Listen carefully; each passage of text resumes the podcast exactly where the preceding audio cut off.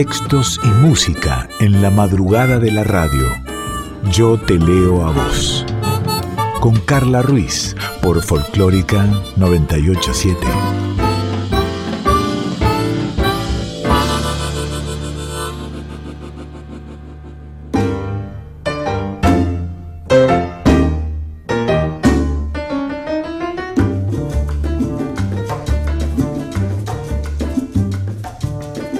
Buen día. Ah, es madrugada. Buenas tardes. Ah, es madrugada. Buenas noches. Ah, es madrugada. Bueno, yo no sé. Yo no sé si estás escuchando a las 2 de la mañana cuando comienza este Yo te lo hago o lo estás escuchando en otro momento en formato de podcast. Lo cierto es que esta es una hora de palabras habladas, de palabras cantadas, que estás en Yo te leo a vos y que esta es tu voz.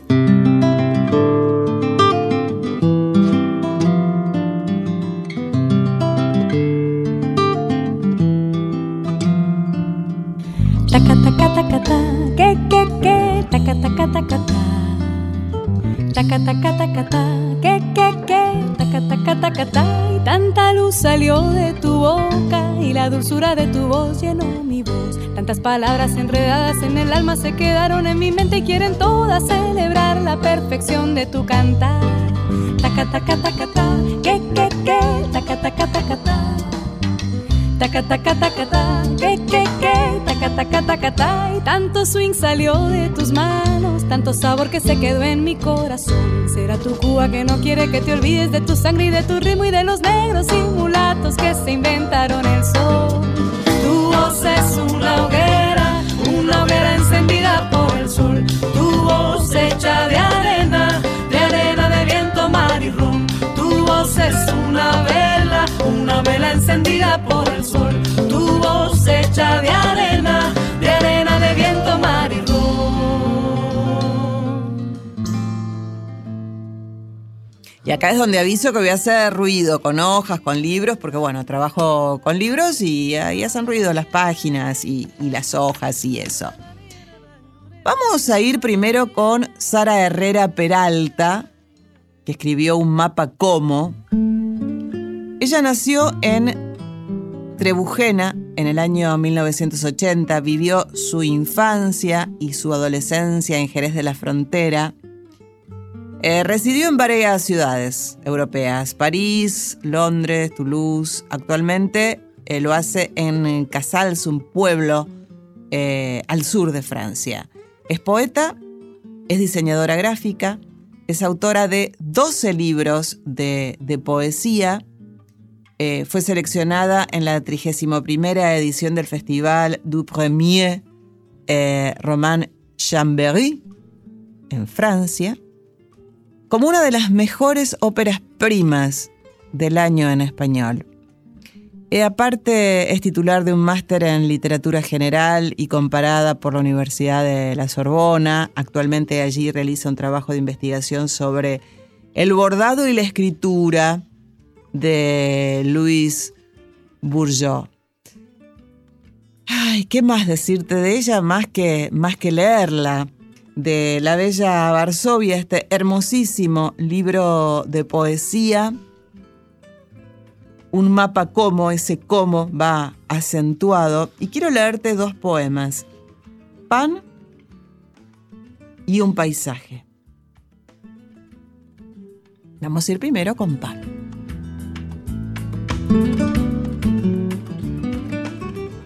Íbamos a pedir leche y poníamos piedras en la cola para guardar la vez. Una vez fui a la cuadra, donde estaban las vacas y los becerros. En ese momento me caí de un golpe al suelo. ¿Por qué? Imagino que me castigó Dios por decir mentiras. También íbamos al lugar donde se instalaban los soldados. Nos echaban las obras en un tiesto.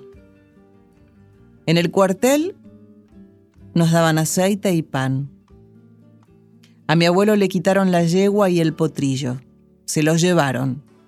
Mi abuela había escondido una vajilla preciosa en una conejera para que nunca la encontraran. Esa vajilla es un fantasma viejo. En mis sueños se oxida. Y el otro que vamos a compartir de Sara Herrera Peralta es Un paisaje.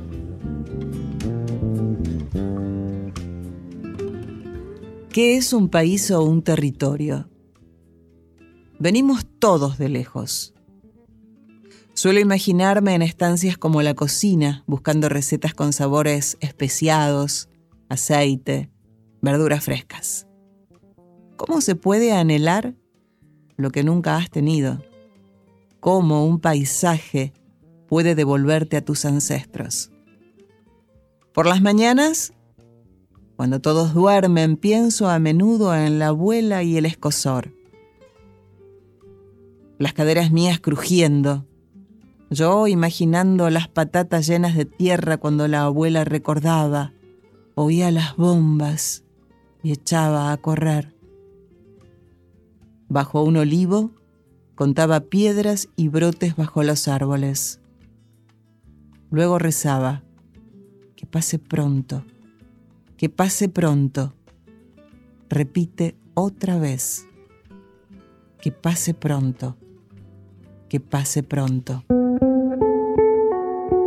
La bella poesía desde el libro Un mapa como de Sara Herrera Peralta.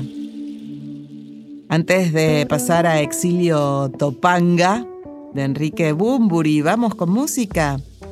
Yo vengo a ofrecer mi corazón, una versión de A3. Ricardo Mollo, Javier Malosetti y Facundo Guevara. ¿Quién dijo que todo está perdido? Yo vengo a ofrecer mi corazón. Tanta sangre que se llevó el río. Yo vengo a ofrecer mi corazón. No será tan fácil, ya sé qué pasa no será tan simple como pensaba, como abrir el pecho y sacar cuchillada del amor, luna de los pobres siempre abierta. Yo vengo a ofrecer mi corazón como un documento inalterable. Yo vengo a ofrecer mi corazón y uniré las puntas lazo y me iré tranquilo, me iré despacio y te daré todo y me darás algo algo que me alivie un poco más. Cuando no haya nadie cerca o lejos, vengo a ofrecer mi corazón. Y allí pasaba esta bella versión de Yo vengo a ofrecer mi corazón y te dije que me regalaron dos libros. Eh, ya chusmeamos uno, ahora vamos por el otro. Exilio Topanga. La Bella Varsovia es un libro de poesía, es de Enrique Bumburi. Y mm, vamos a leer dos libros de allí, pero antes contarte que Bumburi nació en Zaragoza en 1967 que formó parte de Héroes del Silencio, con quienes grabó cuatro discos de estudio, que en el 96 la banda se disolvió y Bumburi comenzó una carrera como solista. Que mm, sus letras siempre estuvieron impregnadas de poesía, que tiene una amplia discografía, em, que publicó discos, que publicó DVDs en directo, Em, y que el tipo también, también escribe. El tiempo de las cerezas, Exilio Topanga, eh, es su primer es, es su primer libro, es su primer libro de poemas, ¿sí? Y, mm, vamos a leer de él dos, sí, dos. Los soñadores y después vamos a irnos a la página 64, más adentradito, el libro para leer Mi escondite. De Enrique Bumburi, desde exilio Topanga, Los Soñadores.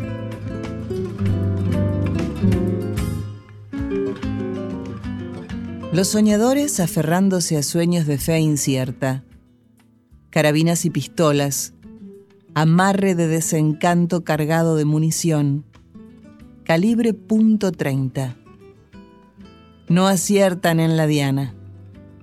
El martillo percutor se escurre entre los dedos, chorreando como lava por la falda de un volcán. Los soñadores perdieron o no encuentran el camino para regresar. De un lado se paran, del otro avanzan, arrastrándose como reptiles de cuerpo escama, parados frente al teclado de una computadora. Perdiendo el tiempo, pensando el tiempo perdido, de espaldas a una realidad aparte, dudando entre la pastilla roja o la pastilla azul. Los soñadores no eligen. Nadie puede hacerlo.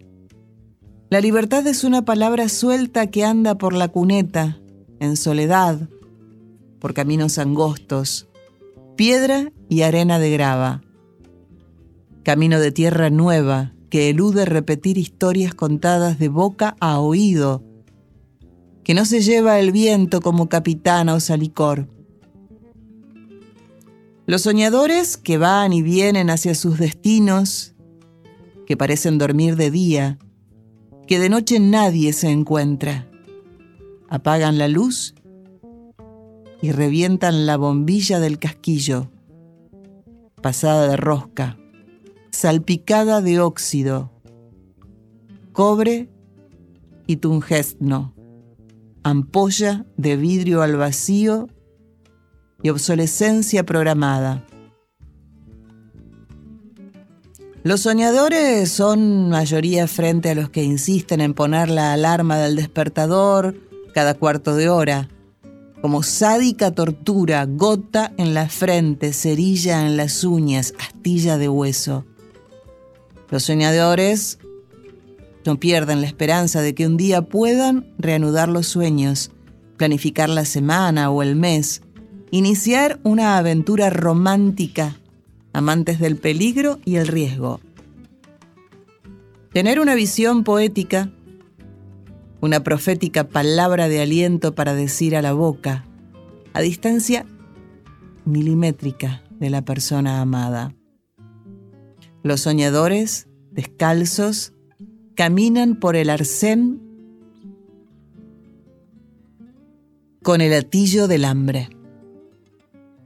Así pasó Los Soñadores desde Exilio Topanga, este libro de poemas, primer libro de poemas de Enrique Bumburi. Y también está Mi Escondite. Entre tantos otros, ¿no? Es un libro de poemas. Tú eres mi escondite. Me proteges de los problemas. Luna de deleite que no conoce menguante. Primero convenimos. Después, el universo nos escolta en la dirección establecida por nuestro compromiso. Cualquier idea que aceptamos como verdadera se transforma en doctrina que da forma y que traza nuestra realidad personal. La civilización es imposible. La corrección política está asfixiando la libertad estética con discursos moralinos que juzgan y castigan lo inadecuado, lo incorrecto. Interrupciones como intervenciones en el Centro de Rehabilitación Betty Ford. La civilización es imposible. ¿Es la condición humana un puente o es un muro contra el que chocamos con insistencia testaruda? ¿O es un inconveniente siguiendo un curso de expectativas subliminales? La mente eléctrica, la chispa suprema. Imagino que si suspendes indefinidamente la esperanza, evitas la desilusión. La civilización es imposible. El miedo parece ser nuestra condición natural. Sabiendo cómo iba a acabar todo, insistimos en formar parte del drama con protagonismo y sobriedad emocional. Terminado. Final. Hecho. Tú eres mi escondite. Me proteges de los problemas. Luna de deleite que no conoce menguante. Hermoso, de editorial La Bella Varsovia, Exilio Topanga, leímos recién dos poemas de este primer libro de poesía de Enrique Bumburi, y ya que el señor canta también, lo escuchamos junto a Mon Laferte haciendo Mi Buen Amor. Mi buen amor. La verdad no hay otra cosa que yo pueda hacer. Tú no cambiarás, no me vas a convencer de que ahora sí todo va a estar bien.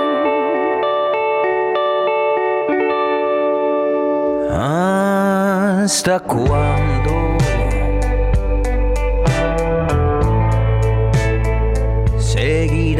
suspension.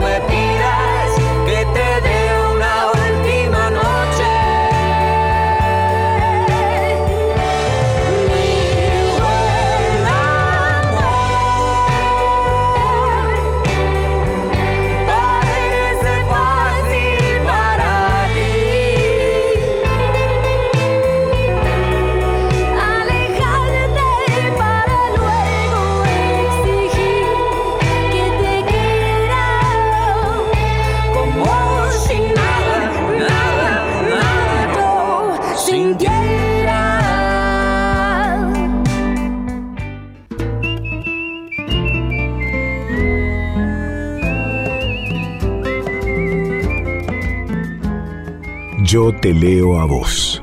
Con Carla Ruiz. Por Folclórica 987.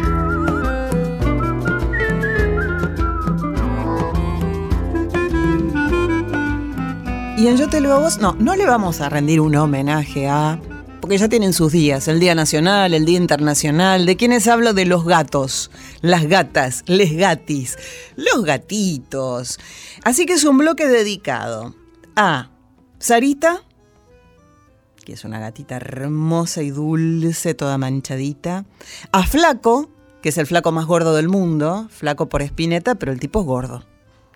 A Machi, que es el gato de Daniela Paola Rodríguez, que es un machirulo. Por eso se le, se le puso Machi a él.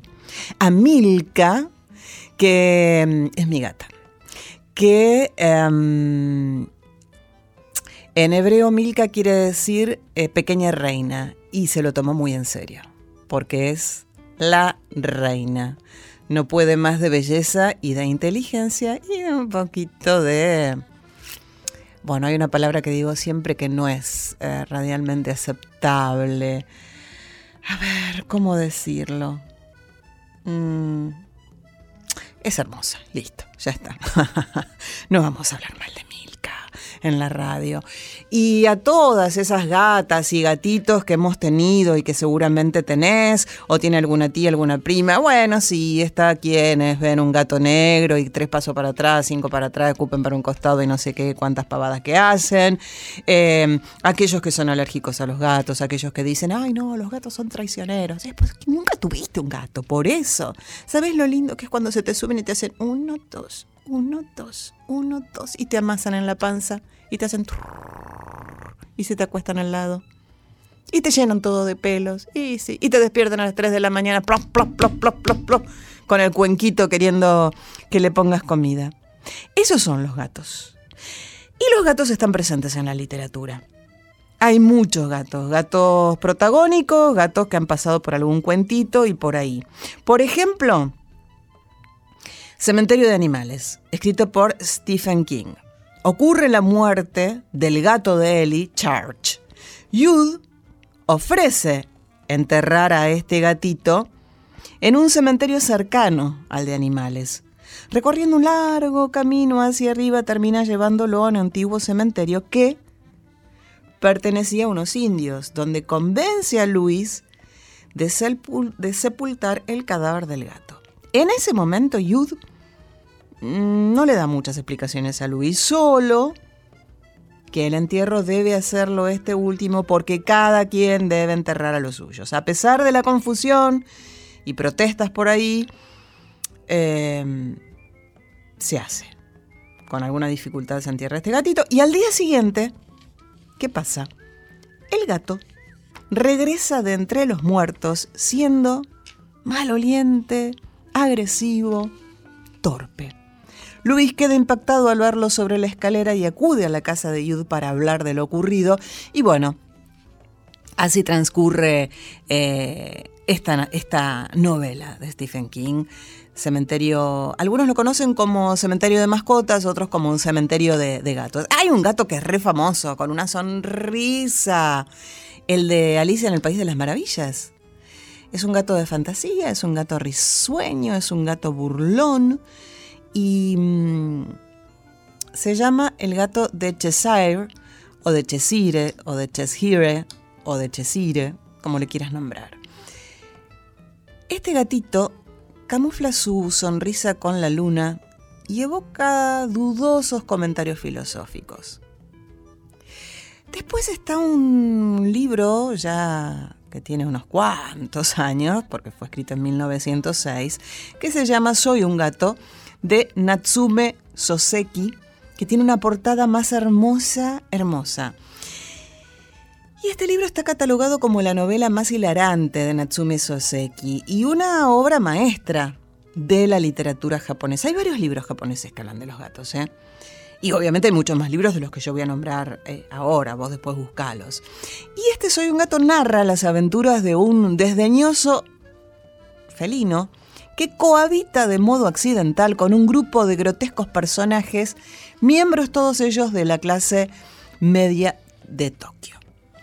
Hay otro libro más reciente, de 1996, de Luis Sepúlveda, que en la portada señala que es una novela para jóvenes de 8 a 88 años, que se llama Historia de una gaviota y del gato que le enseñó a volar. Y cuenta las aventuras de Sorbas, que es un gato grande, negro, gordo, cuyo inquebrantable sentido del honor lo conduce un día a comprometerse a criar un polluelo de gaviota. Y de ahí arranca la, historia. En 2001, Takashi Hiraide escribe El gato que venía del cielo, una casa y un jardín, tocados por la gracia de una belleza de otro tiempo, una pareja se refugia en su nueva vida lejos de la agitación de Tokio, un gato enigmático entregado a la exploración decide adoptarlos como dueños porque viste que algunos dicen que los gatos nos adoptan a nosotros, no nosotros a los gatos. Y, mm, se convierte en el centro de una intriga con algunos tintes policíacos y otros tintes filosóficos. Um, y de ahí también arranca la historia, no te la voy a contar, es bueno que te acerques y, y lo leas. En 2004 hay un libro de Stephanie Hodgett, Elogio del Gato, Todo el mundo lo sabe, el gato es un animal libre, el gato escoge a su amo antes de que el amo llegue a elegir al gato, que es lo que te comentaba antes. ¿Cuántos hombres y mujeres de letras reconocen en el gato el mismo gusto por la libertad de los autores de los tiempos y se identifican con el felino? La asimilación del escritor con el gato es un clásico en la literatura, la libertad no tiene precio para los artistas, llueven los ejemplos y algunos de los más interesantes justamente se encuentran en este libro, Elogio del gato de Stephanie Hodgett. Jutta Bauer escribió Gato Liam. Esta alemana le rinde homenaje a su propia mascota, que es el gato Liam, justamente. Y desde el punto de vista del animal, Bauer, la escritora, observa el mundo y a las personas y a sus vínculos y se mira en el espejo de la mirada inescrutable y severa del gato hermoso, grandote, rojo y atigrado. Y hay uno más, uno más que se llama um,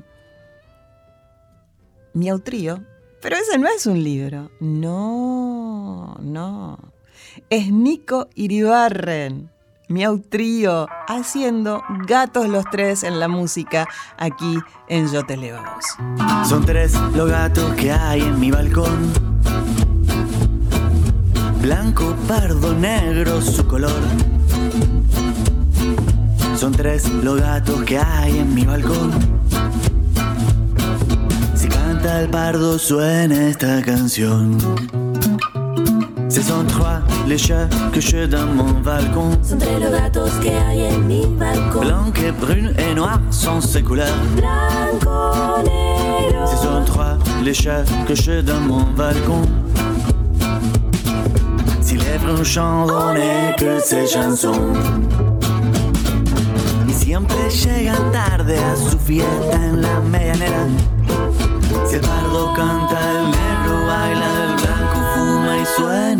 Canción.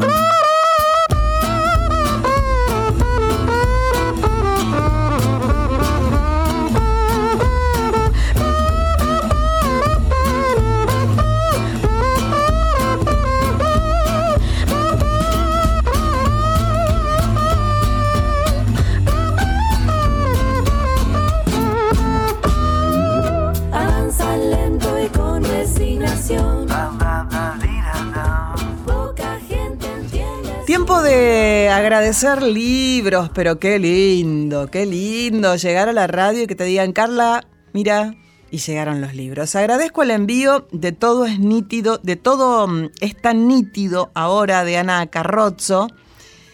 Agradezco la extensión de nuestro mundo de Florencia Di Paolo y agradezco Nada se rompe dos veces de la misma forma, me encanta ese título, de Florencia Stelavato. Los tres son de Ediciones Tutuca y también recibí de Patricia Gebel Cuentos desordenados de Editorial Duncan. Vamos a comenzar con los cuentos desordenados de Editorial Duncan, si te parece. Patricia Gebel nació en Merlo, aquí en la provincia de Buenos Aires. Allí transcurrió su infancia y su adolescencia. Eh, participó en tres libros eh, de poliautores eh, y actualmente publica en forma independiente en LD Editorial Duncan. Eh, ella estudió medicina en la UBA, es pediatra, se radicó en Río Grande, en Tierra del Fuego, y, allí reanudó con más ímpetu su, mm, su tarea de escribir, volcándose justamente a la escritura de cuentos. Y en la contratapa de estos cuentos desordenados de Patricia Gebel, dice, estos cuentos nacen desordenados porque el pensamiento, la observación, las situaciones o cosas que despiertan nuestro interés a la hora de escribir, no están programadas, surgen. Por estos cuentos pasan situaciones sociales, algunas de ellas atravesadas por la pandemia, momentos de alta tensión psicológica, recuerdos que vuelven a aparecer, relatos con narradores curiosos, otros que aluden a autores conocidos. Voy a leerte uno de los cuentos, el primero, el primerito de estos cuentos desordenados de Patricia Gebel, y este cuento se llama Medio contento, medio desesperado. Había pasado más de un año desde que se vieron por última vez. Extrañaban sus charlas prolongadas, las anécdotas contadas hasta el cansancio. Cuando Germán abrió la puerta, tuvo el instinto de abrazarlo, pero se dieron cuenta a tiempo y chocaron sus puños. ¿Cómo estás, Pablito? "Mm, medio contento y medio desesperado, respondió el aludido con gesto de resignación. Sentate, contame.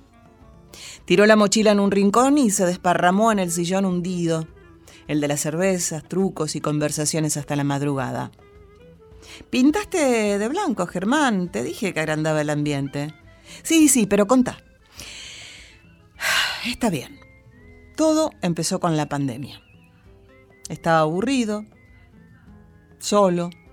Almita hizo la cuarentena en Miramar, con mi ex. Cumplió los 23 años allá. Yo trabajé en casa, pero no sabía qué hacer con el tiempo que me quedaba. Pasé por libros, crucigramas, dibujos, videollamadas, como todos, dijo Germán. Sí, como todos, asintió Pablo. Una noche empecé a navegar al azar con la compu. Viste que una página lleva a la otra, se abren ventanas que no te imaginabas que existían. Y vos seguís como si fuera el Aleph en versión bata con chinelas. ¿Te interrumpo, puedo? Claro. Mientras hablas, abro un vinito y preparo unas pizzas. Invitó Germán y Pablo aceptó gustoso. Te decía, terminé en una página de citas y entré. Es tentador. Vi un perfil con un avatar que me llamó la atención. No sabría decirte por qué. Nada es más insípido e impersonal que un avatar. Me registré con otro avatar. Mentí en todo. La edad, la profesión, lugar donde vivo, todo. Creo que ese es el juego. También el de ella. Los dos teníamos, dijimos tener, alrededor de 30 años, ambos vivíamos en cava en departamentos, éramos solteros, partidarios del no compromiso en las relaciones. De más está decir que nos gustaban las mismas cosas, teatro, música, cine, lo de siempre. Entonces, apuró Germán, que me dijo que tenía permiso para circular por cuidados familiares. Y como las cosas estaban más distendidas, podríamos vernos en algún lugar, al aire libre, con precauciones. Para aceptar, tuvimos que blanquear. Yo mis 46 y ella sus 45. Acepté que estaba quedando calvo y alguna cosa más, siempre insistiendo en que a ninguno le atraía el compromiso. Finalmente, quedamos en vernos en un supermercado chino, ya que las compras estaban permitidas. ¿Y fue? Esperá, ansioso. Se acercaba el día. Me dijo que llevaría su pelo rubio recogido cubierto con un sombrero negro y un abrigo gris con terciopelo. Agregó que era alta y delgada. Le dije que la ubicaría. Como dos espías, fijamos las coordenadas y llegó el momento. Entré al súper, los chinos me saludaron en su jeringosa con reverencias y yo la busqué entre góndolas hasta que divisé su espalda, que estaba indirectamente bien descripta. Cuello alto, pelo recogido, espalda estrecha, figura fina. No dijo todo eso, pero yo la vi y valoré. Permiso, le dije, para no asustarla. El lugar estaba vacío. Giró hacia mí y creí que perdía el sentido. Era Delfina, mi ex, con la que terminamos en juicio, escándalos, peleas interminables por la tenencia de alma. Ya hace 13 años y la nena ahora grande no volvió a ver a sus abuelos. Nos comunicábamos solo para insultarnos y ahora nos enamoramos mintiendo edades con perfiles de avatar y direcciones inciertas o no tanto porque yo sí vivo en Palermo y ella en la costa y sí tenía permiso para ver, para ver a su madre enferma. La miré a los ojos que seguían siendo hermosos pero tristes. No supe qué decir. Sorpresivamente me abrazó. Te odié por tanto tiempo. Tal vez sea hora de terminarla porque el odio desgasta. Eso sí, no te perdono nada. Pero te acepto un café. Seguís viviendo por acá, ¿no? Veremos. Che, Germán, de primera tu pizza. ¿Vos cómo andas, hermano? ¿Yo? ¿Cómo vos? Medio contento, medio desesperado. Este es el primer cuento de cuentos desordenados del libro de Patricia Gebel, a quien le agradecemos ¿eh? desde, desde Tierra del Fuego. Llega este, este libro de editorial Duncan. Vamos con algo de música.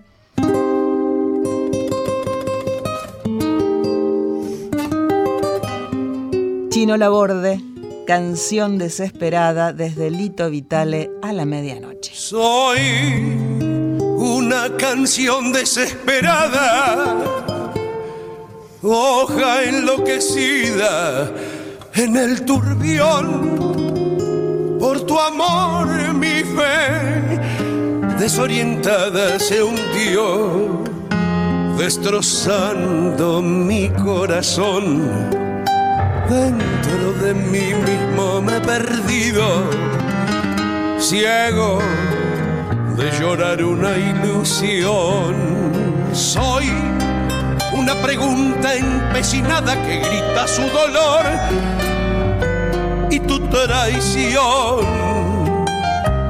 ¿Por qué me enseñaron a amar? Si es volcar sin sentido los sueños al mar, si el amor es un viejo enemigo que enciende castigos y enseña a llorar. Yo pregunto por qué, sí, por qué me enseñaron a amar si al amarte yo mataba mi amor. Burla atroz de dar todo por nada y al fin de un adiós despertar llorando. Te dije que había recibido cuatro libros. Vamos a ir a Todo es tan nítido ahora de Ana Carrozzo de Ediciones Tutuca. Ana nació en Gualeguaychú, en Entre Ríos, pero vive en La Plata ahora. Es licenciada en Comunicación Social por la Universidad Nacional de La Plata. Y mm, Gabriela Cabezón Cámara, nada más ni nada menos, escribe la, la- contratapa de este libro que dice, todo es tan nítido ahora se llama este libro de poemas y algo del título te queda flotando en la cabeza después de leerlo. Son poemas que se recortan de la masa amorfa y gris de ruidos que nos atronan a diario. Bips, choques, titulares de medios, notificaciones, vistos clavados, mensajes cayéndonos encima, aluvionales. Se rescatan del bardo diario, se recortan nítidos por su lirismo observador, por su inteligencia, por su capacidad de hablar del mundo estando bien metidos en el mundo como si se escribiera un ensayo sobre el agua mientras se nada. Ana Carrozzo es una gran poeta, es lo que sostiene Gabriela Cabezón Cámara en la contratapa de este Todo es tan nítido ahora de, Ana Carrozzo, que le dedica este libro a la mamá, dice, para mamá, que ha hecho tanto. Y vamos a, a leer el primer, el primer poema que se llama La impresión equivocada. Tenía 15 años y todavía me enamoraba de varones que me invitaban a salir y yo tenía cierta debilidad por ellos. Agustín, Ramiro, Ignacio, Carlitos. Hay una edad para la inocencia, otra para la inconsciencia y otra para la idea de que el trabajo dignifica. Con Agustín salí dos veranos consecutivos y me quemé la pantorrilla con el caño de escape de su moto. Puedo ver la marca todavía como una luna diminuta. Con él conocí la zona del Parque Ensue, donde la oscuridad es tan espesa que básicamente te sentís invisible. Él parecía relajado, como si pisara un terreno conocido. En cambio yo calculaba cada movimiento para no dar una impresión equivocada. ¿Será que hay un género más performático que otros? Las chicas de mi edad quedaban embarazadas y el mensaje era, el placer tiene un costo. Los bancos quedaban vacíos y las veíamos cuando salíamos a bailar. Había una chica, Camila, que todos querían conquistar. A los chicos no parecía importarles y mis amigas preguntaban, ¿sabrá la familia que está acá? ¿Seguirá estudiando? En esa época, ni siquiera pensábamos cómo sería el futuro.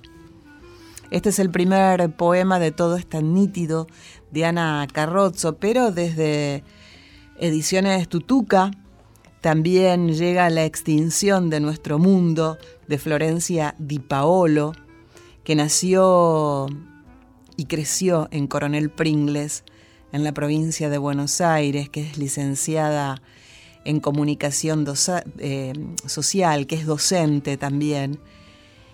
Y según la contratapa, La extinción de nuestro mundo es un libro fragmentario de poemas que trama el aislamiento más allá de la pandemia, desde el punto de vista de alguien que vuelve a un pueblo del interior de la provincia de Buenos Aires después de mucho tiempo y retoma el cotidiano con un extrañamiento por momentos dramático y por otros recreativo, pero siempre neurótico.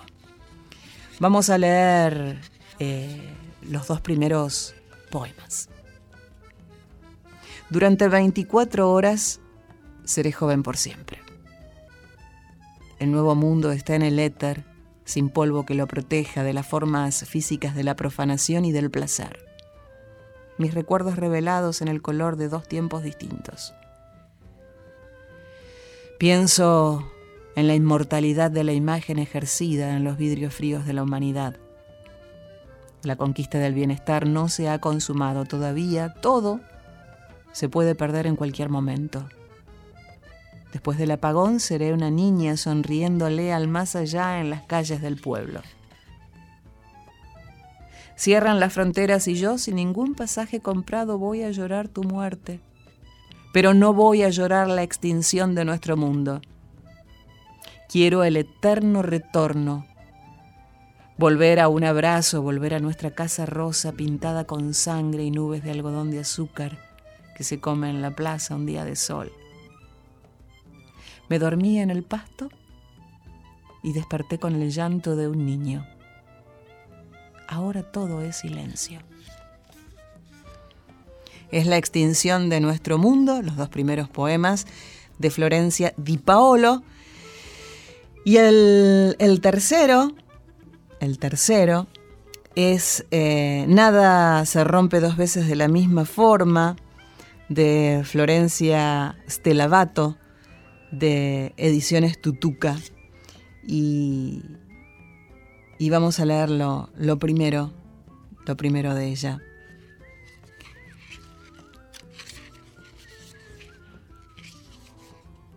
Ella sonríe, baila en la sombra, yo no soy nada ahí.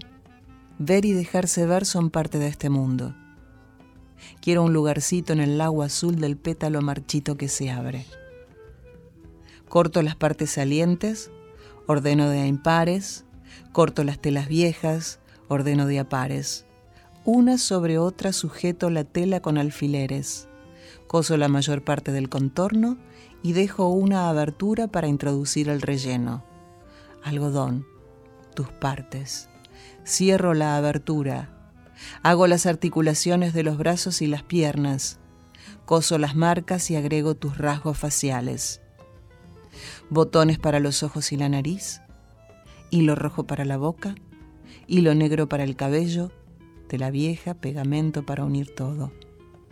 Al extraer cada ojo de su cavidad se produce una descarga de agua.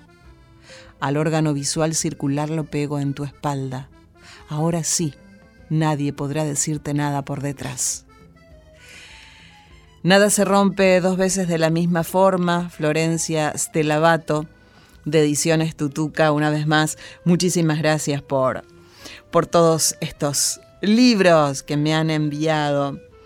Y volví cada tanto le pego una mirada a mi biblioteca, más allá de, de- los libros que van, que van llegando y lo que voy descubriendo y voy comprando y voy encontrando. Y mm, antes te decía de un libro que era bella la portada, bueno, eh, es muy bella al tacto y visualmente la portada de Verso, de Paula Mafia. Y, y me dieron ganas después de un tiempo a volver a estas páginas. Y no, no seleccioné qué quiero leer. Normalmente selecciono y, pongo ahí algún papelito, alguna llamada, me anoto el número de página. Pero hoy quiero hacer así, mira. Y caer en alguna. Hacer así y caer en alguna. Y tal vez ya lo hemos leído, pero no importa. Ahí. Yo esperando. Y vos gastando birra en chimangos. Antes de morir quiero un beso de tu boca de diosa. Esa boca no habla, profiere. Me gustás mucho, tanto, que quiero bailar un lento con vos. Y ahora para el otro lado.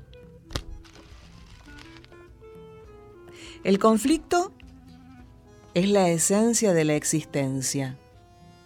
Mala idea, dícese de dejar ir una buena idea. La palabra justa siempre llega a un injusto tiempo. Antes que la imprenta, incluso antes de la caligrafía, las cosas se escribían cuando eran repetidas. Parecemos olvidar que la realidad se inventó mucho antes que los diarios. Posesión es el deseo ardiente de ciertas personas de pertenecerle fatalmente a algo o a alguien. Seguimos ahí, recorriendo las páginas de verso de Paula Mafia. Y a ver ahora, a ver.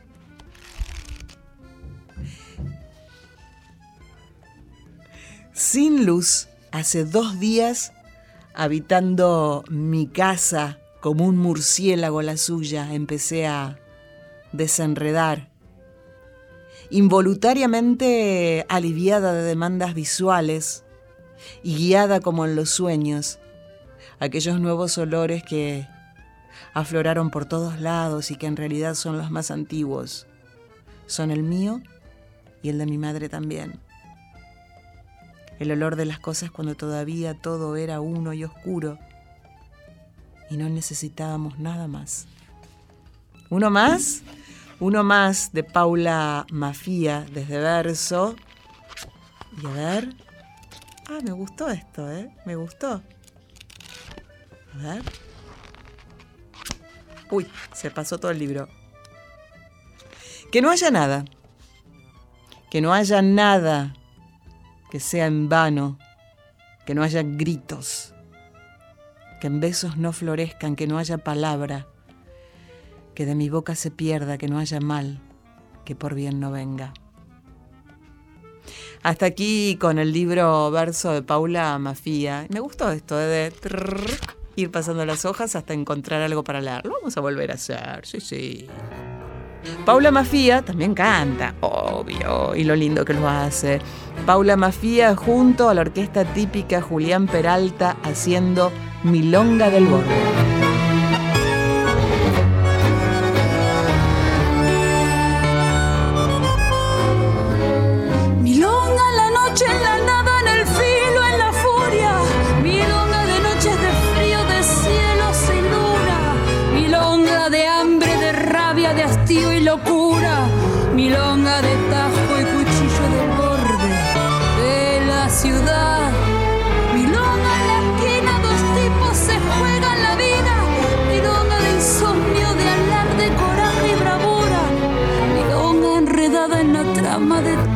Tristes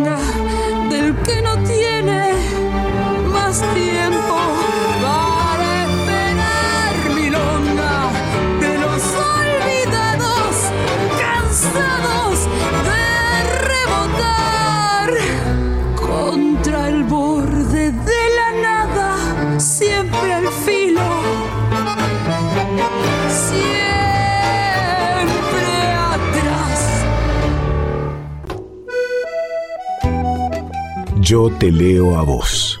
Con Carla Ruiz. Por Folclórica 987. Y llegó el porque sí. Sí, sí, sí, llegó el porque sí. Una vez más me adelanté, elegí un tema para el final y Dani eligió algo para que lea. Qué hermoso escribe Fabián Casas, dice Dani. Fui a buscar el primer poema para compartir, pero sin querer me topé con el segundo. Así que van los dos y sí, porque sí. De Fabián Casas en el porque sí de Dani.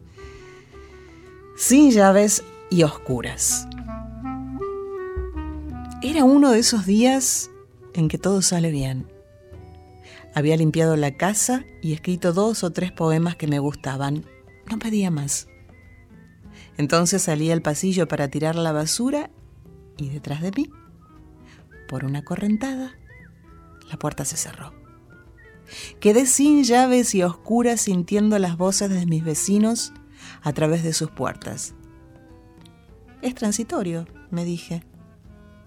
Pero así también podría ser la muerte. Un pasillo oscuro. Una puerta cerrada con la llave adentro. La basura en la mano. Y uno más de Fabián Casas en el Porque sí de Dani, después de largo viaje. Me siento en el balcón a mirar la noche.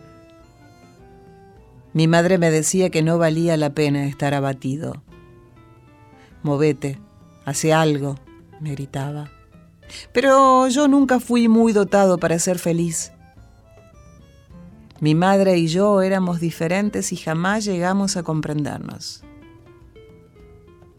Sin embargo, hay algo que quisiera contar. A veces,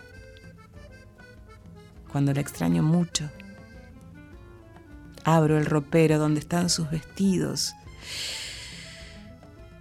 y como si llegara a un lugar después del largo viaje, me meto adentro. Parece absurdo, pero a oscuras y con ese olor tengo la certeza de que nada nos separa. Hasta allí el porque sí de Dani y ahora el mío. Una hermosa versión de Y todos me miran. Virginia Inocenti. Me hiciste creer que no valía y mis lágrimas corrieron a tus pies. Me miraba en el espejo y no me hallaba. Era solo lo que tú querías ver.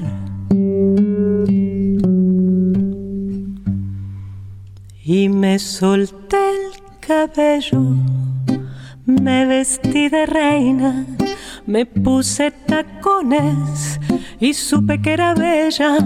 Caminé hasta la puerta, te escuché gritarme, pero tus cadenas ya no pueden atarme.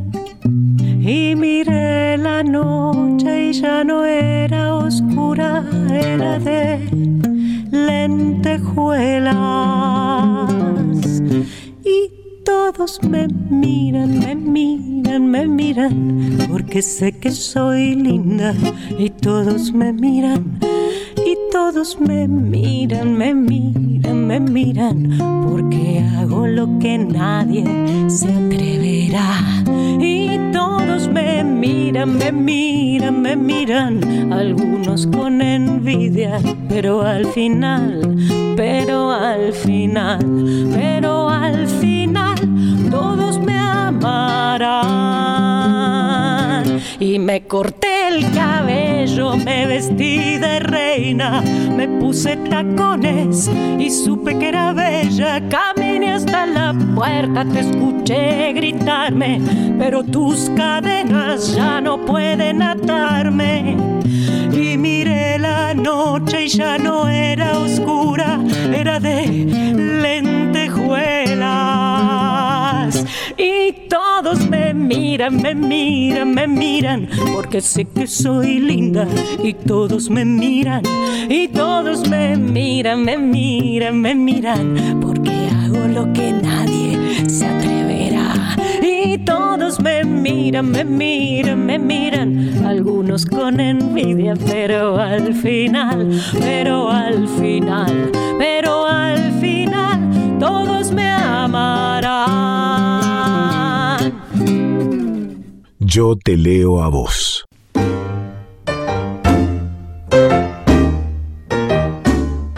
Tiempo nada más que para decir chao. Gracias Daniela Paola Rodríguez, gracias Sin Carballo, gracias Diego Rosato, gracias Leito Sangari, soy Carla Ruiz. Si todo va bien, si todo está bien, el próximo estrenado miércoles nos encontramos para hacer juntas y juntos otro Yo te leo a vos. Tenemos una cita.